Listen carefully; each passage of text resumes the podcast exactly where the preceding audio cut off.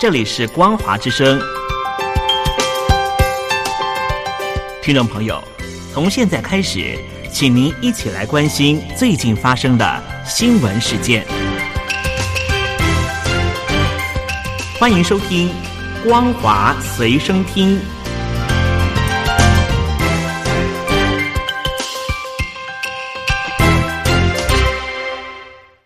大陆听众朋友您好，欢迎您收听这节《光华随身听》，我是东山林。来关心的是美国和俄罗斯的关系。美国总统拜登和俄罗斯的总统普廷双方在瑞士进行高峰会议的双边会谈。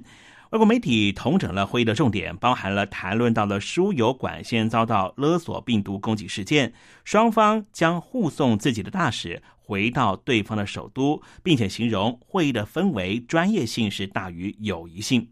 拜登在过程中询问普廷，如果勒索病毒攻击俄罗斯的输油管线，他会有什么样的想法？显然是提及了美国最大的输油管线遭到了骇客攻击。他们认为这就是俄罗斯的境内网络犯罪集团所为。拜登表示，他在会谈里没有语带要挟，只是强调。网络安全是美国的核心利益之一，并且向普京表明，俄国如果触犯了美国的顾忌，美方就会有所回应。双方对于这一次的峰会给予正面评价。普京指出，谈话具有建设性，并且没有敌意。拜登则表示，没有其他的方式可以取代面对面讨论彼此关切的议题。而美国和俄罗斯的双方领导人也在会后发表的联合声明，美俄两国的领导人会面，证明了即使两国的关系很紧张，双方仍旧可以在确保战略领域的可预测性、降低武装冲突风险和核战争威胁的共同目标上面取得进展。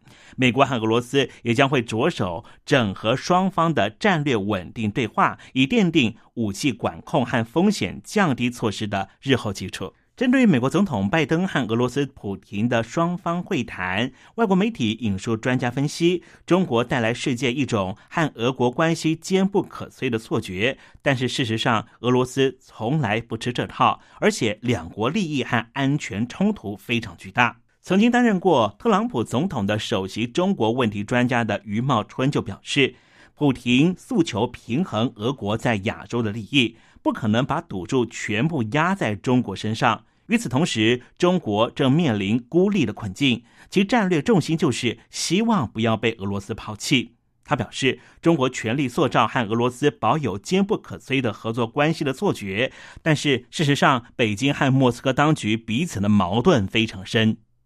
因为新冠状病毒肺炎的疫情降温，法国最近放宽了已经接种疫苗的外国旅客入境限制。但是中国大陆国产疫苗并没有获得认可，对此，中国驻法国大使馆随即摆出了战狼姿态，声称将对法国采取对等制裁，并且会透过中国大陆的国内媒体行作舆论的风向。中国驻法国大使馆的工作人员表示，北京当局正在研议，未来法国人只要到中国大陆入境的时候，没有施打中国国产的国药或是科兴疫苗，就不能够入境中国。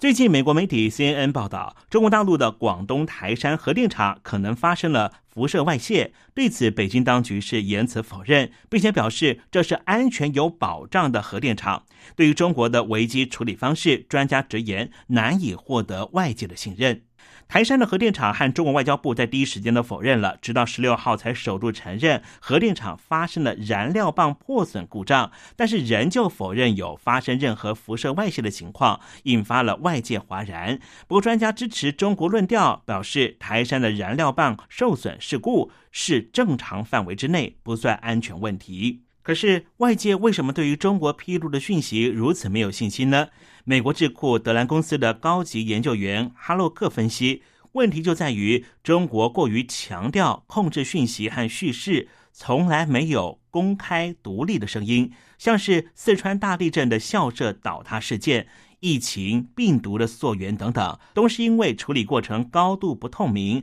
让外界缺乏信心。因为新冠状病毒肺炎的疫情肆虐全球，因此欧盟在去年三月就关闭了外部的边界。但是过去一年来，定期更新非成员国的安全旅行名单。最新的消息是。欧盟正式的同意把台湾和美国等八个地区或国家列入安全旅行国家名单。换句话说，台湾推出了和欧盟认证相同的疫苗接种证明，那么台湾人到欧洲就可以旅行，欧洲人也可以来台湾玩乐了。在五月间的时候，欧盟曾经建议成员国放宽了第三国非必要旅行的限制。这些被列入称为安全旅行国家的名单或是白名单的国家，包括了澳洲、以色列、日本、纽西兰、卢安达、新加坡、南韩、泰国和中国。但是中国必须在同意和欧盟互惠之后才会被纳入。因此，从现在的情况来说，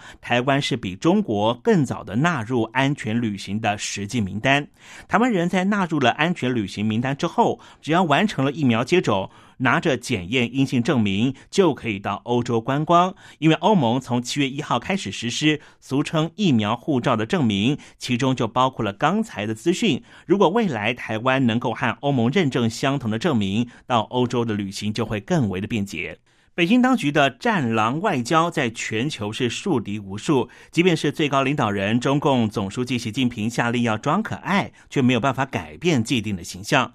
新西兰最近有一份民意调查就显示，国民将中国视为威胁的比例是高于视为朋友的选项，这是新西兰史上首见。这项民意调查显示，过去一年来，认为中国是朋友的新西兰人的比例，从二零一九年的百分之四十骤降为百分之三十一，而把中国视为威胁的比例，则是从百分之二十一激增到百分之三十五。这也是新西兰过往调查中首度发生，视中国为威胁的比例超过了视中国为朋友的比例。新西兰的惠灵顿维多利亚大学的中国问题专家杨杰生认为，造成这种现象的背后原因非常复杂。主要的原因可能是北京当局在香港、维吾尔族、南海和疫情以及台湾问题上面的动作，以及美中不断恶化的关系，导致于新西兰的公众对于中国的看法发生了改变。他也直言，如果情况继续发展下去，将对于新西兰中国的双边关系构成直接的影响。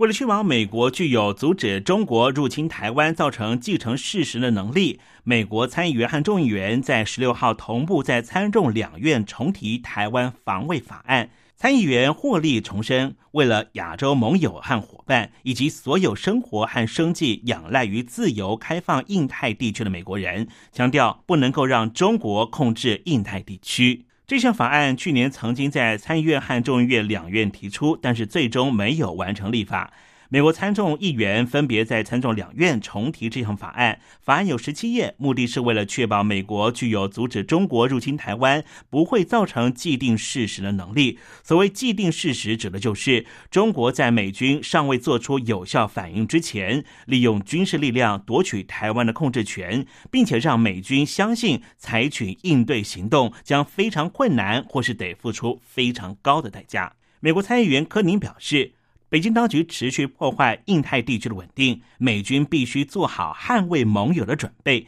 美方必须坚持对台湾的贸易和外交伙伴的承诺，强调这个法案可以确保美国能够在中国威胁台湾自治的时候，有效的直接协助台湾。根据美国最知名的新闻网站 Political 的独家报道，美国国防部正在考虑在太平洋地区设立永久性的海军特遣队，并且借此对抗中国大陆日益强大的军力。此外，美国国防部内部也在讨论计划，还包含要设立有一个任务名称的太平洋军事行动，好让美国国防部部长奥斯汀能够直接对抗中行动拨发经费和具体的军事资源。焦点转往香港。香港一传媒的创办人黎智英已经被控违反港区国安法，遭到收押。没有想到礼拜四早上的时候，港警用发动了突击行动，拘捕了五名苹果日报的董事。同时，香港特区政府也冻结了苹果日报、苹果印刷公司和苹果互联网三家公司的资产，总计一千八百万元港币。